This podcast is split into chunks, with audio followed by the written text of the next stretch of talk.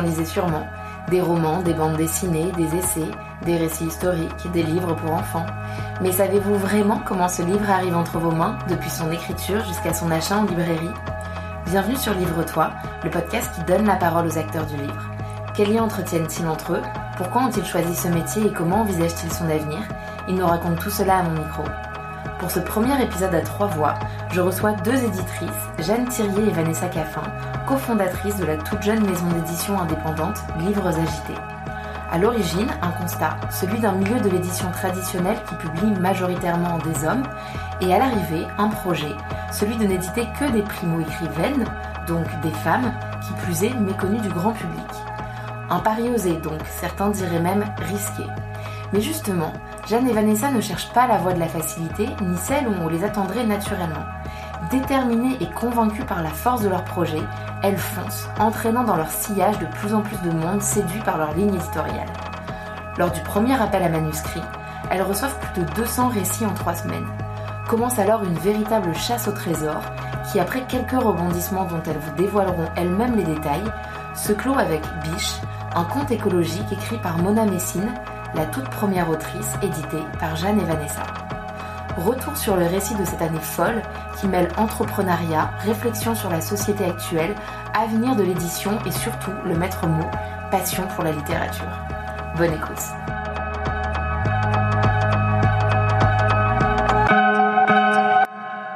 Bonjour Jeanne et Vanessa. Bonjour. Et merci Jeanne de nous accueillir de bon matin chez toi pour parler de Livres Agités, la maison d'édition indépendante que vous avez cofondée. Avant cela, est-ce que vous pouvez vous présenter à tour de rôle et me parler de votre parcours jusqu'à la création de Livres Agités?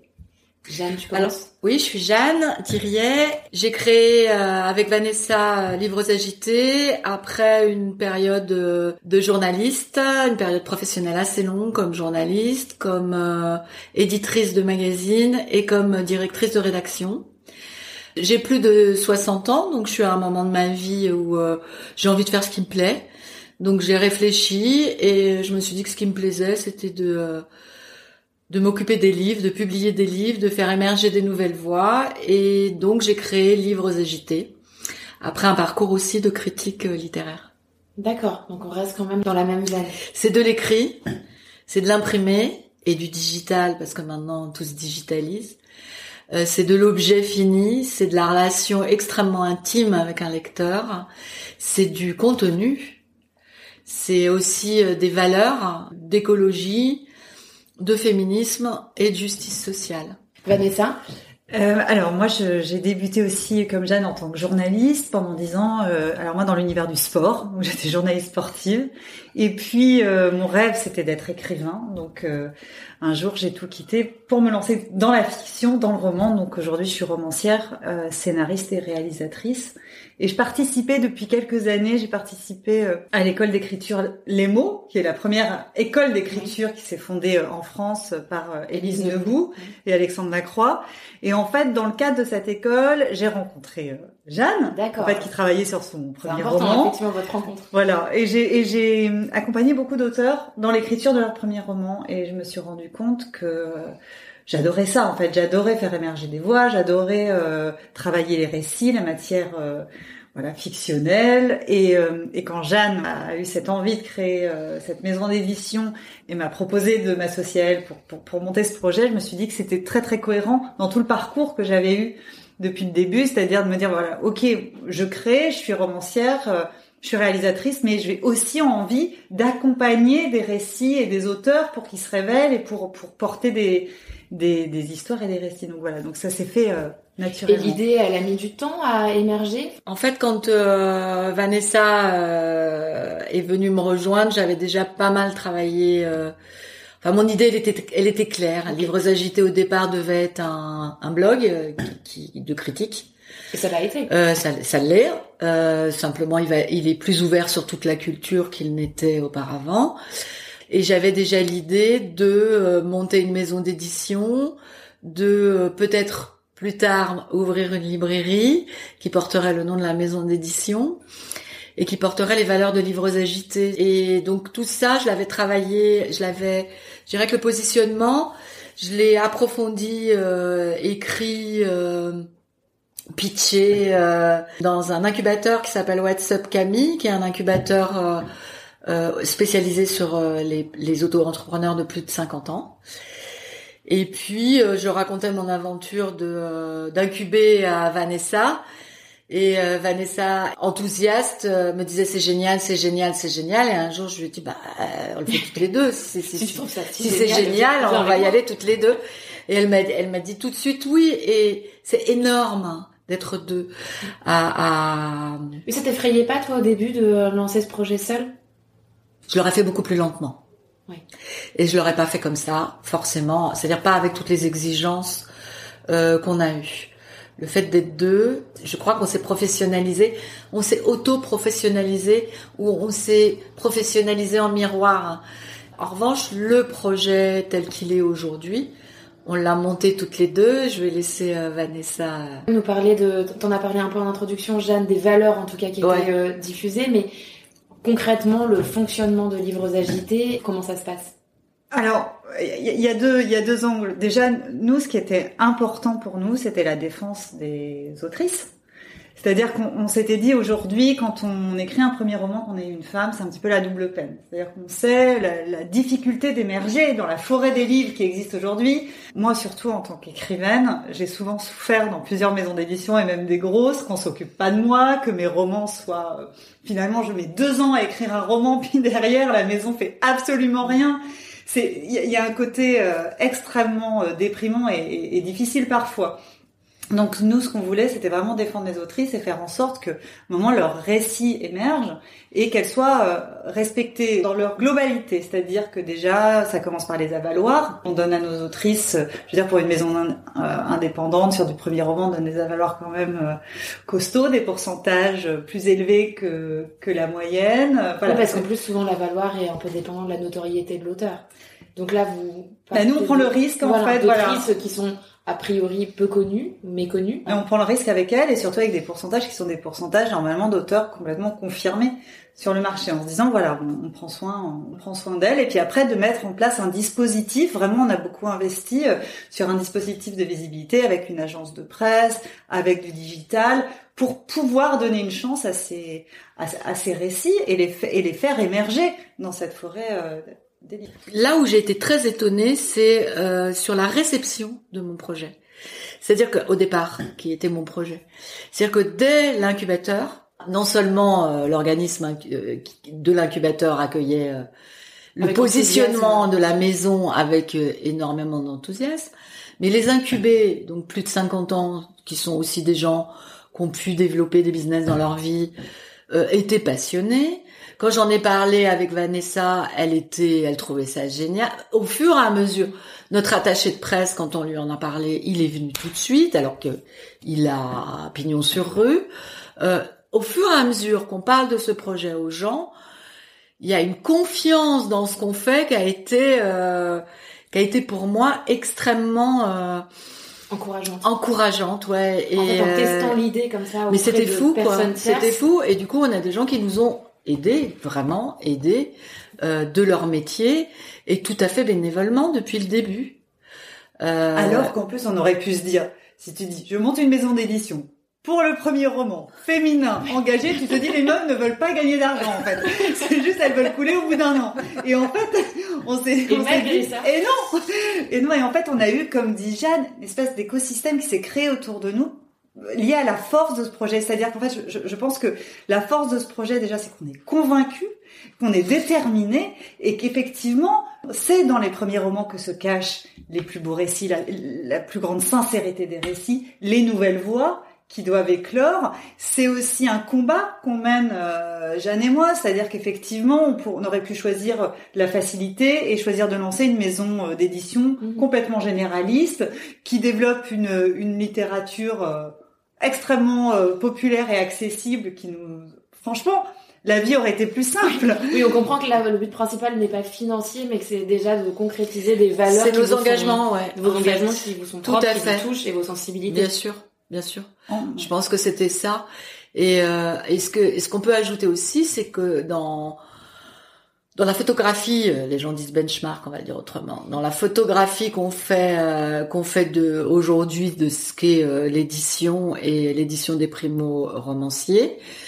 finalement, les primo romanciers bénéficient de deux périodes dans l'année. C'est la grande rentrée littéraire mi-août et la petite rentrée littéraire mi-janvier. la petite rentrée littéraire cette année, je crois qu'il y avait 400 ou 500 exemplaires livres, donc autant que la première en fait. Hein.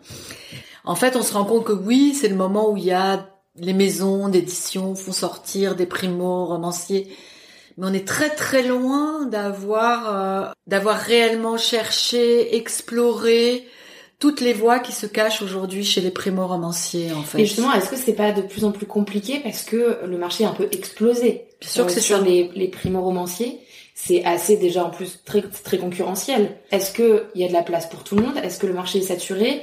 Et comment euh, on, on, parvient aujourd'hui à faire éclore justement ces nouvelles voies parmi d'autres? Le marché, il est asphyxié par le nombre de livres qui sortent par an, pas par le nombre de primo-romanciers qui sont proposés à la lecture. Et je pense qu'aujourd'hui, je suis pas sûre qu'on soit tout à fait d'accord avec Vanessa, mais c'est pas grave, elle le dira. C'est pas grave. je pense qu'aujourd'hui, les par sécurité, d'ailleurs on l'a vu après le, le, confinement, après cette longue année de Covid où tous les Français se sont mis à écrire comme des dingues, par euh, sécurité, les maisons d'édition vont sortir des euh, des auteurs déjà connus. Donc en fait, moi je pense que le champ euh, d'existence des primo romanciers c'est encore réduit au contraire. Alors là où tu as raison, c'est qu'on sent qu'il y a une vraie sensibilité, qu'il y a des corners dans les librairies euh, qui s'ouvrent aux primo-romanciers, qu'il y a des prix, euh, et qu'il y a, et là je parlerai des primo-romancières, qu'il y a une, euh, littérature qui est en train pour moi d'émerger comme un genre littéraire, qui est de la littérature signée par des femmes primo-romancières.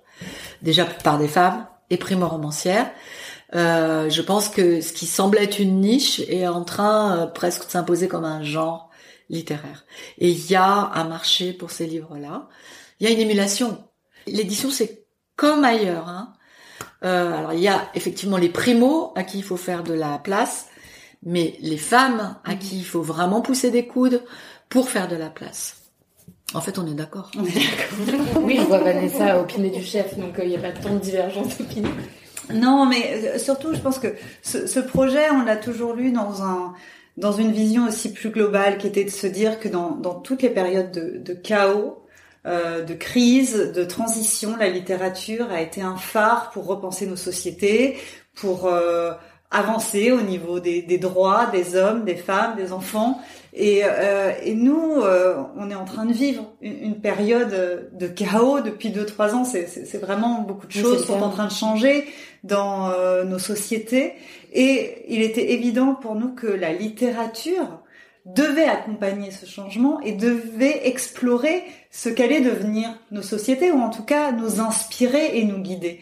Alors justement, la ligne éditoriale de Livres Agités, comment ça s'est passé? Puisque donc j'imagine vous avez fait un appel à manuscrits qui vous sont parvenus. Est-ce que c'était une sorte de cahier des charges qui avait été établi en amont avant l'envoi des manuscrits pour que les primo-romancières sache aussi euh, ce que vous attendiez et ensuite comment euh, comment vous avez travaillé en fait pour parvenir au livre qui a été sélectionné et dont vous allez nous parler euh, ensuite? Oui oui non le, positionnement c'est la pierre fondatrice en fait. Donc le positionnement on l'a trouvé très vite. C'était vraiment la ligne éditoriale. Donc on l'a dit très vite qu'on cherchait des qu'on cherchait des romans, que cherchait des fictions qui pouvaient presque être des utopies du monde de demain. Euh, on a dit très vite que, euh, enfin, qu'on avait été très inspiré par la littérature de l'après-guerre où il y a beaucoup de d'hommes qui se sont positionnés sur une vision de la justice mondiale et beaucoup de femmes. Euh, on va parler que de Simone de Beauvoir ou que de Anna Nin, qui se sont ou Marguerite Duras qui se sont positionnées sur une verbalisation du désir, une verbalisation en mots écrite du désir et, du coup dans un positionnement complètement de voix féminine, comme si elles écrivaient le début de ce que pourrait être l'écriture féminine. Tout ça, on l'avait. Donc c'était assez simple de le mettre en musique euh, au moment de l'appel à manuscrit. On l'a fait sur les réseaux. Euh, on l'a fait aussi aidé par l'école Les Mots, qui est quand même qui nous soutient dans notre démarche depuis le début, de manière très forte. Et on a eu immédiatement 200 manuscrits. 200 manuscrits. Voilà. Sur sur combien de temps? Trois semaines. Sur trois, semaines. Et ce qu'on a mis en place à, à ce moment-là, qui nous a semblé urgent, c'est un, un, comité de lecture. Euh, on voulait un comité de lecture euh, qui soit des gens dans la vie, euh, pas un comité de lecture à la cave euh, qu'on voit jamais, mais au contraire des, des gens qui, qui, puissent être inspirants, qui puissent être euh, des ambassadeurs de la maison et qui soient des vrais lecteurs et des fervents lecteurs. On a essayé de trouver des profils qui correspondent à tout, toutes les tendances, toutes les, euh, les personnalités aujourd'hui qui, qui, qui nourrissent la littérature. Et euh, à la fois hétérogène, mais finalement ça. avec une seule passion et la passion En accord avec nos passions, mm. ça évidemment, et avec nos passions, avec nos valeurs et passionné par la lecture et suffisamment grand lecteur. Oui, c'est ça, pour pouvoir, euh, être. Quand même. Par exemple, euh, Catherine Roger, c'est celle qui organise le prix Orange aujourd'hui. Euh, c'est vraiment une porte-voix de la littérature africaine aujourd'hui, par exemple. Ils ont chacun une personnalité qui, qui colle à ce qu'on veut faire. Euh, après, je vais te laisser raconter comment on sélectionne, parce que ça, c'est c'est particulier aussi. Alors, on lit tout. Hein. Jeanne et moi, on lit. Vous avez lu les 200 les, on a, ah bah, Là, on en est à, à beaucoup plus aujourd'hui. On lit tous les romans. Et c'est-à-dire, l'idée, c'était aussi de ne pas épuiser notre comité de lecture et puis qu'ils puissent garder un regard objectif. Donc, on voulait pas les abreuver de manuscrits qui soient pas aboutis ou il y a ah, pas le premier filtre. Oui, c'est nous. Le premier filtre, c'est nous. Et puis ensuite, si on sent un truc. Déjà, on lit toutes les deux. Si on est d'accord toutes les deux, il n'y a pas de, voilà, il n'y a pas voix au chapitre. On, se décide à, éventuellement à signer ou à accompagner une autrice si on, estime que le récit n'est pas encore abouti, mais qu'on a envie de travailler avec elle. C'est-à-dire que ça, on, a envie de concevoir ce métier d'éditrice. Nous, on a le temps encore mm-hmm. de travailler avec nos autrices, donc on, on peut prendre un roman et décider de travailler un an avec l'auteur, l'autrice, s'il le faut. Mais si on n'est pas d'accord, on transmet le manuscrit à des membres du comité de lecture et même au moment du retravail avec l'autrice, on travaille aussi, on met à disposition notre comité de lecture pour travailler avec nous aussi ce, ce récit parce que c'est toujours des professionnels du livre qui ont un regard extrêmement affûté. Et pour Biche, alors là, pour le coup, c'était très drôle. Ça fait partie des, des premiers manuscrits. Biche, qui est le premier roman qu'on va sortir à la prochaine rentrée littéraire, qui sortira le 18 août, de Mona Messine. Et en fait, le, le manuscrit, c'est pas du tout, on l'a pas reçu dans les manuscrits, euh, dans les premiers manuscrits, Mona nous a envoyé un autre roman qu'elle avait écrit. Et c'est moi qui l'ai lu la, première. C'était sur une thématique euh, du viol, donc euh, compliqué. Je, lis le roman et je me dis truc chez cette fille dans l'écriture. on n'a pas le roman, mais il y a un truc dans l'écriture de cette fille. Je fais lire à Jeanne qui me dit pareil. En gros, qui me dit un truc chez cette fille, mais le roman, le roman. C'est pas la thématique. Le roman est prêt. C'était pas une question thématique, c'était. Une question plus de, de traitement, c'est-à-dire on n'était pas dans l'autofiction vraiment. Euh, et, et, et, puis alors, le métier d'éditeur, c'est ça. Je pense que ni Vanessa ni moi ne nous sentions, sans juger le texte au départ, capables de l'accompagner là-dessus. Donc, euh, je parle pas sur le viol, mais sur le travail qu'il y avait à faire en fait, quand vous lisez un manuscrit, vous avez une vision. Et, je vais rendre à César ce que à César. Je pense que Vanessa a tout de suite eu la vision mm. de là où elle pouvait emmener euh, Mona. Vanessa a raison, ça peut prendre un an. Ça peut être aussi mettre par terre et remonter. c'est une appréciation très humble au final de votre part de dire. Euh, bah, est-ce que bah, je suis capable ou pas? Est-ce que je suis capable d'accompagner? Bah, C'est ça et de pas euh, se lancer dans un projet dont on sait que finalement on va peut-être pas voilà. aller jusqu'au bout. Et surtout on voit pas, on voit pas où on va le mener. On sent bien qu'il y a quelque chose qui va pas, mais on voit pas ce qu'on pourrait apporter à l'auteur pour arriver à autre chose. Donc là, voilà. Après, on a une règle entre nous deux aussi, avec Vanessa que Vanessa n'a pas. Bon, sur Biche, on était d'accord, aucun souci. Euh, n'a pas abordé, c'est que euh, depuis le début, on s'est dit qu'on n'empêcherait pas l'autre d'éditer un livre auquel elle croit sauf si c'est contraire aux valeurs de la maison. C'est à peu près la seule. Ah, vous, voulez, vous, voulez, dire si vous n'êtes pas d'accord toutes les deux sur euh, un roman qui vous parvient Oui. Ok. Oui. Sauf si, sauf si l'une dit à l'autre, c'est vraiment trop mauvais. S'il y a un veto. En fait, Voilà. s'il y a un veto, C'est euh, vraiment ça trop passe mauvais. et- Et, et- mais c'est discutable aussi ça, en fait.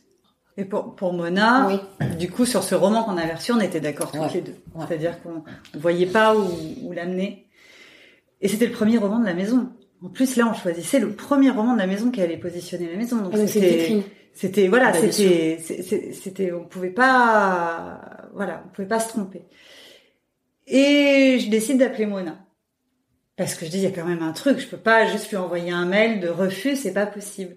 Et j'appelle Mona pour lui expliquer qu'on va pas prendre son manuscrit, et, et elle me dit, ah bah c'est marrant, ça fait le deuxième euh, que tu me refuses. Je fais, comment ça, c'est le deuxième? Et en fait, il s'avère qu'au sein de l'école Les mots, ils ont créé euh, ce qu'on appelle le comité Les mots. Des personnes qui ont suivi des ateliers Les mots pouvaient envoyer leur premier roman, et nous, en fait, on lit, et si on estime que c'est, c'est qualitatif et qu'on peut le pousser aux éditeurs, on le pousse Et donc, elle l'avait déjà fait par ce biais. un autre roman en fait. Et il y oui, avait pas un- celui, pas euh, celui- celui envoyé, mais... et un autre riche. encore. Voilà. Euh, non non. Même pas. Encore un autre. Elle écrit beaucoup Mona. Ok.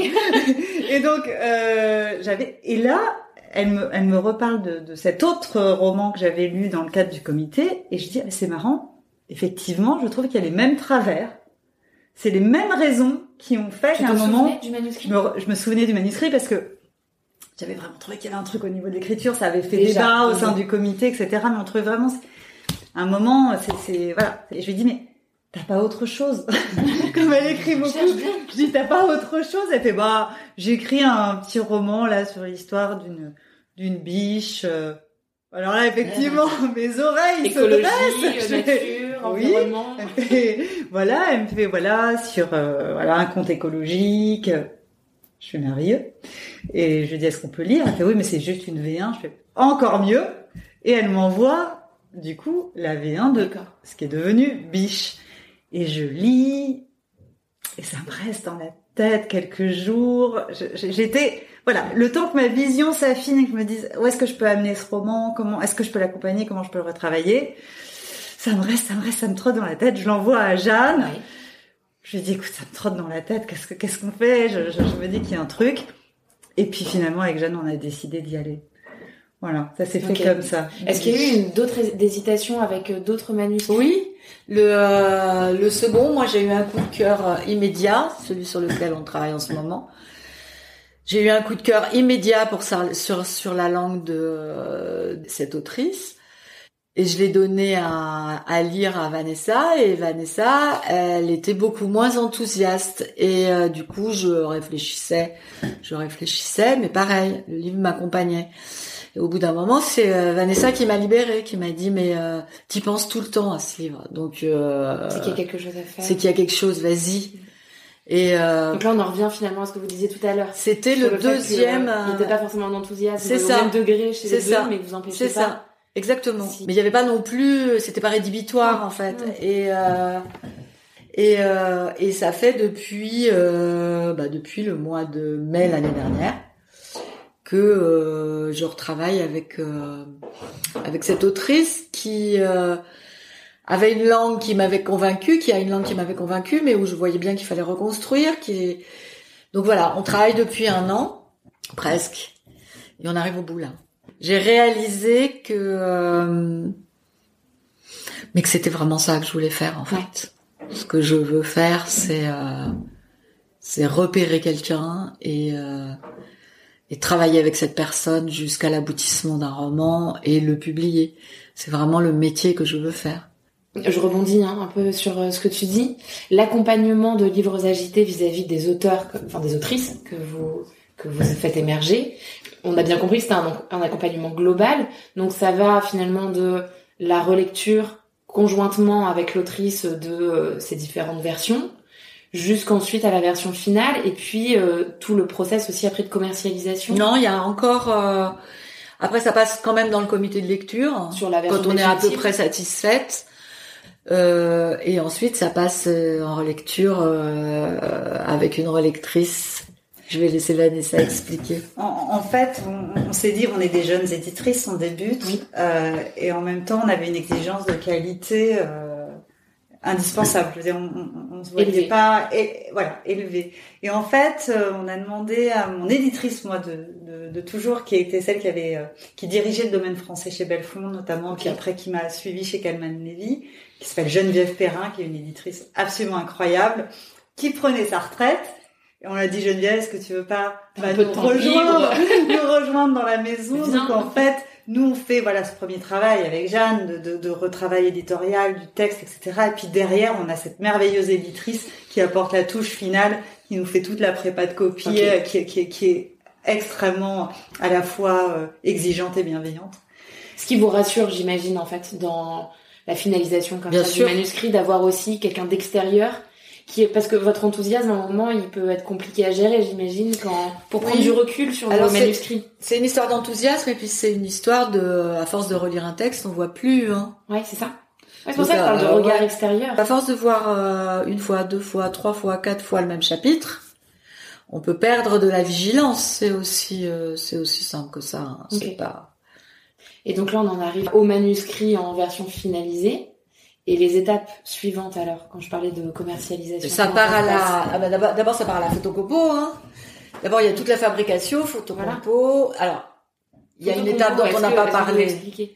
Euh, la photocompo, bah, c'est la, la technique qui consiste à rendre le texte lisible en impression. En fait, il faut que ça soit suffisamment euh, de qualité pour que l'impression puisse le lire. C'est aussi définir un format, définir un papier, définir une police, c'est-à-dire euh, l'écriture qu'on choisit à l'intérieur, euh, définir une taille de police, définir une maquette. Et une des étapes les plus intéressantes qu'on ait eues, bah, c'était de donner à la l'illustratrice le euh, le résumé le résumé traduit en anglais parce qu'elle ne parle qu'anglais du pitch du livre. Et comment on a choisi cette illustratrice Je vais laisser Vanessa parler un peu.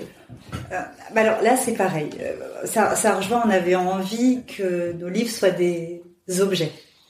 C'est-à-dire que ça, participe aussi aujourd'hui de la valorisation du papier, de se dire, voilà, on avait envie que ce soit un objet que les, gens veulent, veulent conserver, un objet de qualité. Et on a très vite fait le choix de l'illustration. Alors, Jeanne et moi, on est, on est des fans d'illustration, on trouve ça beau. On trouve aussi que c'était un parti pris engagé. Pareil, l'illustration, c'est, c'est vraiment... Euh, un, territoire sur lequel on peut offrir une liberté vraiment très intéressante en termes de création et d'engagement. Et donc en fait, on a fait un petit benchmark d'illustratrices qui nous plaisaient. Donc, on sur Instagram.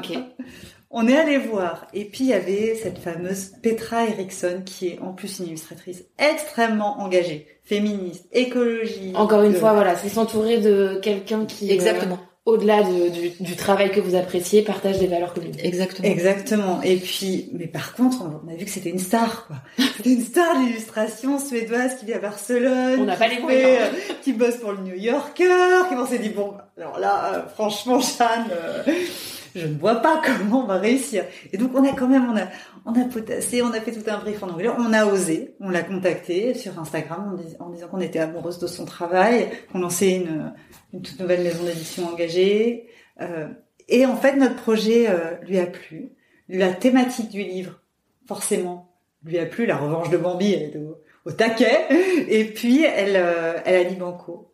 Elle a dit banco, je travaille avec vous. Et, elle a réalisé la première couverture, mais aussi la charte graphique en fait, des éditions livres agités pour tout, tout, ce qui est le concept de, de couverture. Donc Petra, on l'aime. Vanessa a raison d'insister sur le fait qu'on voulait que les libraires, les acheteurs du livre soient fiers de l'avoir sur la table de leur salon, en fait. Ensuite, on s'est dit bon ben, il faut quand même réfléchir à tout ce qui est euh, promotion pour venir à, à, la question que tu posais. On s'est dit bah il faut qu'on ait un site c'est obligé. En fait, à chaque nouvelle étape, mais oui, et finalement, on se rend compte qu'il y a encore euh, un projet à mettre en place. nous voilà repartis dans un benchmark de combien ça coûte un site et à pleurer quand on voyait les devis arriver. Mais c'est juste pas possible. Et là, c'est le stade où finalement on n'a encore rien sorti. Oui, c'est un peu les, lignes de frais s'accumuler, en, en disant il va falloir que ça marche. oui, c'est ça. Et on a trouvé, euh, Vanessa a trouvé deux geeks au Brésil, avec qui on ne parlait que en anglais aussi. Euh, Et donc Vanessa a trouvé ces deux jeunes hommes. Bon, c'est pas très glorieux de notre part euh, d'avoir deux hommes à la tech, mais il y a des hommes dans le comité de lecture. Aussi. Voilà, c'est ça. Mais bon, c'est comme ça. Hein. Et euh... il travaille pour des femmes. Oui. Et tu vois, ça, ça répond vraiment à ta question de tout à l'heure sur euh, est-ce que tu aurais fait la même chose? Non. Non, non, parce qu'à deux, on a une exigence. Euh... Si tu avais été seule. Oui. Pardon, j'ai pas fini la phrase. Si j'avais été seule, j'aurais certainement pas travaillé de la même manière, en fait. Et, euh... et peut-être que Vanessa seule n'aurait pas travaillé de la même manière. Moi, je l'aurais pas fait. Hein. Oui, c'est ça. Elle n'aurait pas fait déjà. déjà. déjà.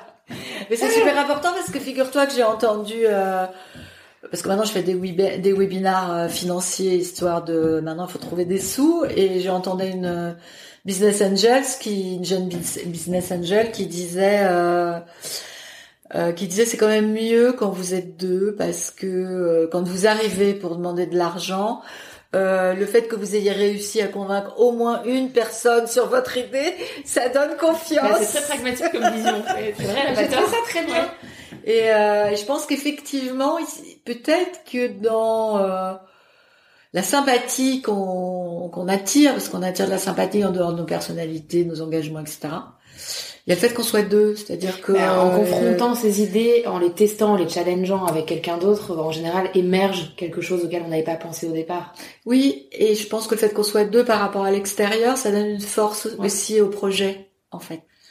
Donc après le site, on en est toujours à la promo, le site et ensuite euh, bah, c'est ce qu'on vous c'est ce qu'on t'a dit tout à l'heure en fait. Ensuite, ça va être les l'animation de tout ce qui est pris, euh, comprendre par par quel euh, canal ça passe, à qui envoyer les livres, euh, comment ça fonctionne. Hein. Il n'y a pas d'autres il n'y a pas de leçon autre à apprendre euh, parce que le lobbying, euh, nous on n'a pas les clés en tout cas. S'il existe, on n'a pas les clés. la chance d'avoir quand même évolué dans ce milieu et vous avez quand même un réseau, des connaissances. Vous débarquez pas totalement dans l'édition, donc. Non, tu si le milieu de l'édition c'est un milieu fermé. Il va falloir, il faut qu'on fasse nos preuves. C'est pour ça qu'on est si exigeante.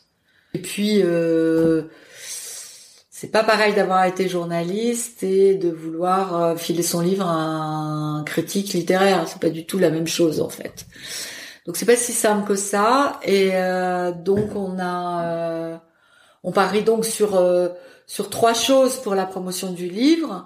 C'est notre attaché de presse, donc qui est Arnaud Laborie de la bande, qui je pense se défonce pour le livre.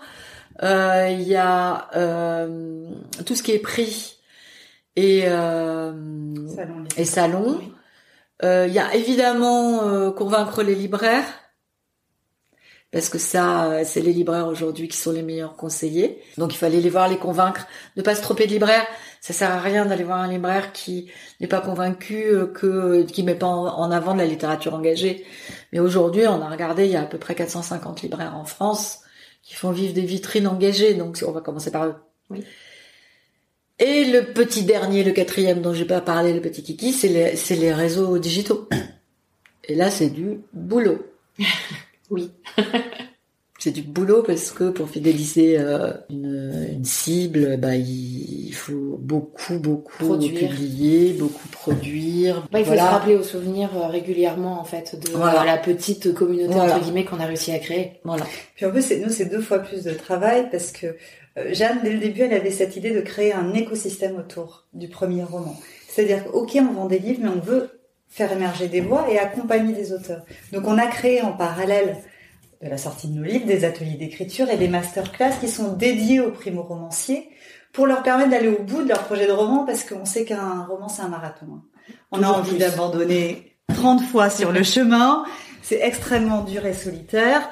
Et on est passé par là, euh, Jeanne et moi, on sait ce que c'est, et on s'est dit voilà, euh, nous, si on veut être cohérente dans notre démarche, faut aussi accompagner ces primo. Ouais, c'est une vraie appréhension dans la globalité, en fait, de tout le parcours du primo, euh, de la, du primo écrivain primo. Je crois qu'avec avec Jeanne, on s'est dit dès le début qu'on voulait évidemment inspirer et secouer un petit peu et jouer avec les codes. Et en fait, on n'a jamais fait le choix de la simplicité et on n'a jamais fait le choix d'aller là où on serait attendu. On l'a fait avec Biche, le premier roman, on le fait avec le le deuxième roman que tu accompagnes, euh, et le troisième qu'on a trouvé aussi, que je, suis en train de commencer à, accompagner. C'est-à-dire que Biche, on s'est dit, on, on part d'un propos écologique et puis on va jouer avec les codes et en même temps on va mêler de la poésie et de la férocité et de la cruauté. Donc ça donne un mélange extrêmement surprenant entre on navigue dans cette nature De entre novateur. poé- de- de novateur entre poésie et cruauté. Donc c'est toujours c'est très c'est très surprenant. Jeanne, elle en parlera mieux que moi sur son deuxième roman, mais là aussi il y a un parti pris qui est extrêmement fort et on a cette liberté là, comme on est une toute petite structure, bah de de prendre des risques et de donner, euh, nous c'est vrai, c'est important de, de donner la part belle au verbe, au langage, de réinventer des choses. Et je vois par exemple la troisième autrice qu'on est en train d'accompagner, c'est de la dynamite.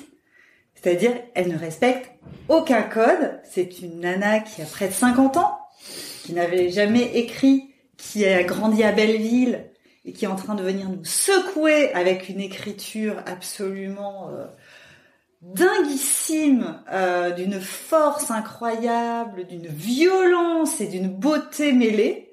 Euh, voilà, et ben ça on peut se l'offrir parce qu'à un moment, euh, bah voilà, on, on- on publie très peu, euh, on est indépendant et on, on peut prendre des risques complètement, euh, voilà, Oui. de taille. Mais à chaque fois, on a un parti pris euh, très fort, à la fois sur la langue et à la fois sur l'univers. Ça va ensemble. Ça donne très envie déjà de les découvrir. Le délai entre de diffusion entre chacune des autrices, c'est quoi à peu près? Eh ben, euh, c'est ce que je disais tout à l'heure, c'est rentrée, euh, rentrée de, de, de mi-août et rentrée Ouais. de mi-janvier. Euh, on a été très, euh, très inspiré par le modèle de Sabine Vespicer qui au Mm. départ ne sortait qu'un livre en prenant le temps d'eux, euh, puis deux.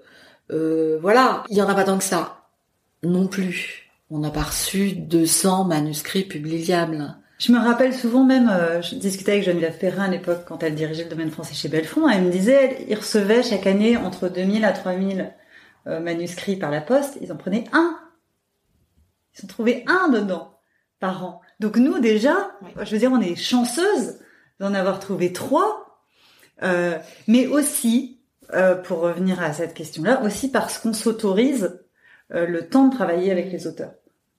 Les, les grosses maisons aujourd'hui cherchent du globalement un manuscrit prêt à être édité. Ils n'ont pas le temps de travailler un an. Ils travaillent leur euh, catalogue. déjà soit très abouti au moment Voilà. où il est envoyé.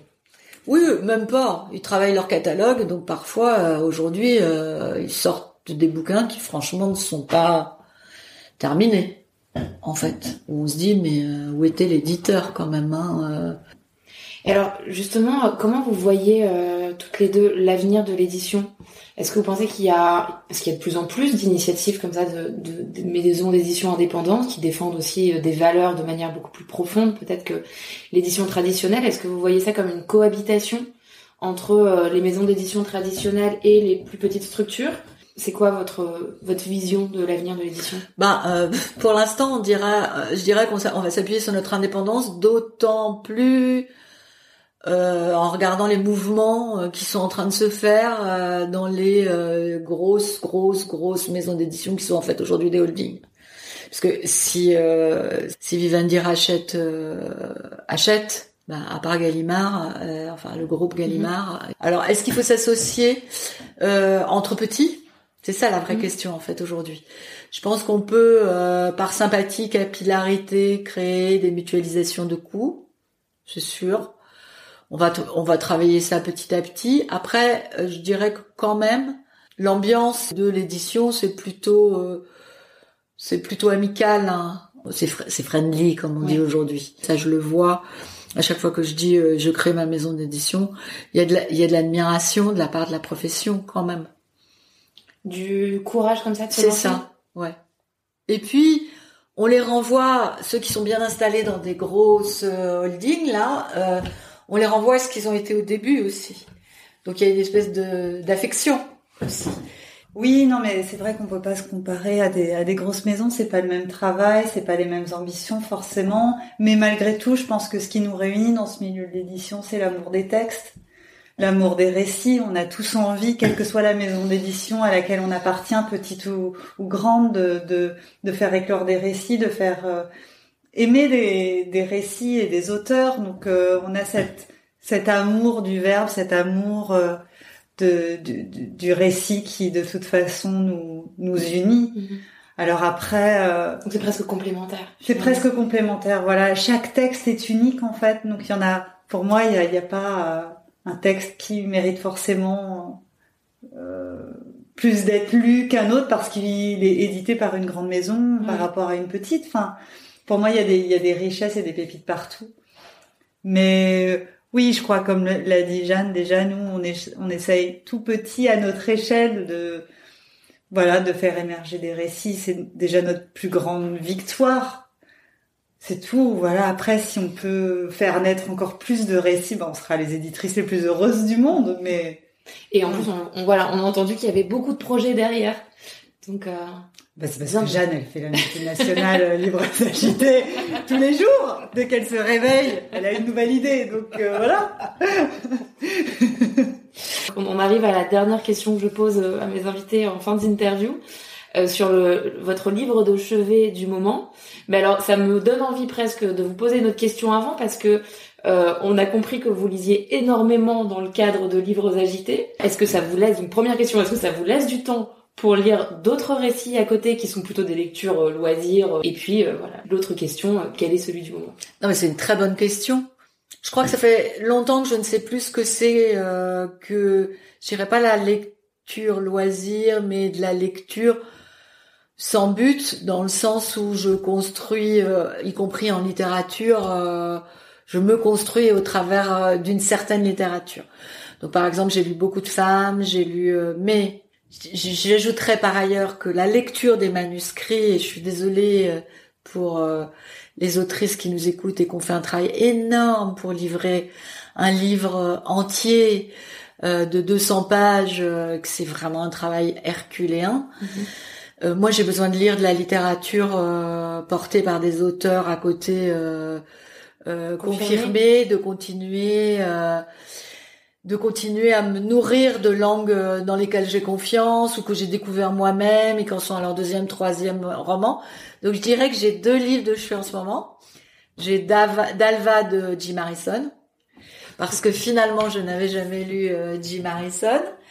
Et Nathalie Yott que j'ai découvert euh, l'année dernière, qui est une autrice de la contre-allée, extrêmement poétique, euh, avec une langue très très forte. Et c'est une c'est une performeuse poétique et musicale, et ça se sent. Alors moi, c'est vrai que j'ai de moins en moins de temps pour pour euh, pour lire parce qu'on reçoit beaucoup beaucoup de manuscrits à lire, mais aussi parce que je suis un petit peu tiraillée entre la réalisation, euh, mes propres projets d'écriture. Et les journées font 24 heures. Les journées font 24 heures, voilà. Après, beaucoup de manuscrits aussi pour la maison. Alors, je me garde parfois quelques petites bulles, voilà, de, de qui sont vraiment, qui sont devenues des bulles de plaisir aussi, voilà, de prendre un, un livre, euh, voilà, un livre qui, qui n'est pas, euh, qui est un livre plaisir, sans avoir besoin d'annoter. Exactement. Alors pour le coup, mon livre de chevet en ce moment, c'est Tony tout court de Shan Haddad, qui est sorti lors de la dernière rentrée littéraire, qui est un premier roman sorti chez Paul Pewell. Cette gamine a 20 ans, elle a une écriture, je sais pas. Encore une fois, je reviens à ces écritures qui bousculent de, qui, qui, ne respectent aucune norme en fait à un moment et qui viennent vous, vous, vous agripper le cœur. Et cette, euh, cette jeune écrivaine, euh, elle, a ça, elle a un talent colossal. Donc voilà, c'est en même temps c'est marrant, c'est une, une, lecture loisir et puis en même temps je c'est un premier roman ah, d'une jeune aimé, et je suis là. et forcément je suis là. C'est ça. Ah, mais oui. Waouh. C'est qu'on lit quand même beaucoup de premiers romans en fait. Mais bien sûr. Oui, elle est, euh, elle est étonnante, cette jeune écrivaine. Euh. Merci pour ces belles recommandations. Et puis merci euh, d'avoir accepté de participer au podcast. Merci à toi. Merci, Jeanne et Vanessa. Et c'était la première interview à trois voix, donc je suis ravie que ce soit en compagnie de Livres Agités. Merci pour votre écoute de ce nouvel épisode de Livre 3. Si vous êtes une femme, que vous écrivez votre premier roman et que les valeurs véhiculées par Livres Agités résonnent en vous, alors pourquoi pas envoyer votre manuscrit à Jeanne et Vanessa? Si vous êtes un homme, ne partez pas trop vite, car vous pouvez tout de même participer à leurs ateliers d'écriture et masterclass. Et enfin, si vous préférez la lecture à l'écriture, ça marche aussi. Biche de Mona Messine vous attend dans votre librairie le 18 août prochain. Peu importe votre choix, vous retrouverez toutes les infos sur le site de Livres Agités. À bientôt.